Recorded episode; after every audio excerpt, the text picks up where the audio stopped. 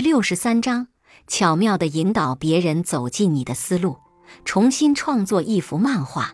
有时候，不动声色的引导比费尽唇舌的劝解更容易巧妙地说服人心。与其站在别人的门外，试图通过控制别人的思路来达到目的，不如客气地敲门走进去，用自己的思路来引导他人，最终让人心服口服。重新创作一幅漫画。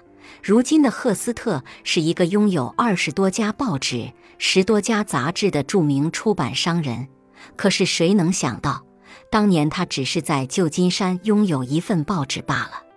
当时的赫斯特有一个特别的计划，他想发动人们敦促电车公司在电车前面装上保险杆，因为那样能够有效降低交通事故的死亡率。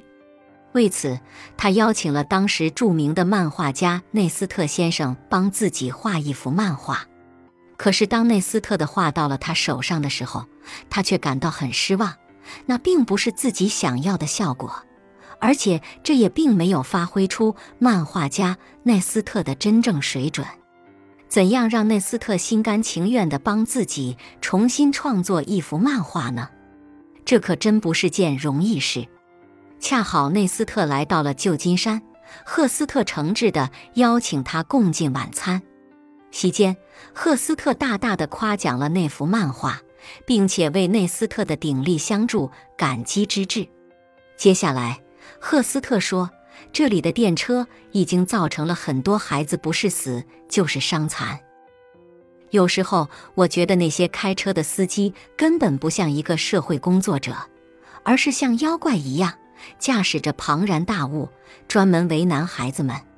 他们好像根本不会思考，径直就朝着当街玩耍的孩子们冲撞过去。话还没说完呢，就见内斯特兴奋地站了起来，对赫斯特大声说道：“先生，我突然想到，我一定要重新帮你画一幅漫画。真的，我现在脑子里充满了灵感。你赶紧把之前那幅撕毁了吧。”内斯特回到宾馆，连夜挥舞画笔创作。第二天，当他把画作送到赫斯特面前的时候，赫斯特眼前一亮，这正是自己想要的东西。再看内斯特，此刻还处在兴奋之中，他觉得正是赫斯特无意的提醒，才让自己有了新的思路，迸发出了新的创作灵感。殊不知，赫斯特前一天晚上的每一句话都是经过精心设计的。赫斯特知道，如果直接告诉内斯特自己不满意他的第一幅画作，这无疑会得罪这位著名的漫画家。就算内斯特接受了这份不满意，也未必有创作的激情了。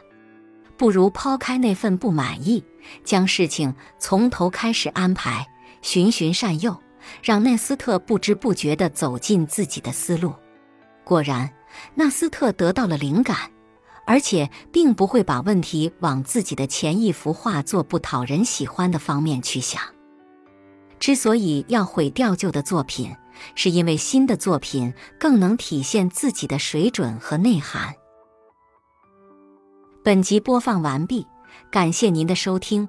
喜欢别忘了订阅专辑，关注主播。主页有更多精彩内容。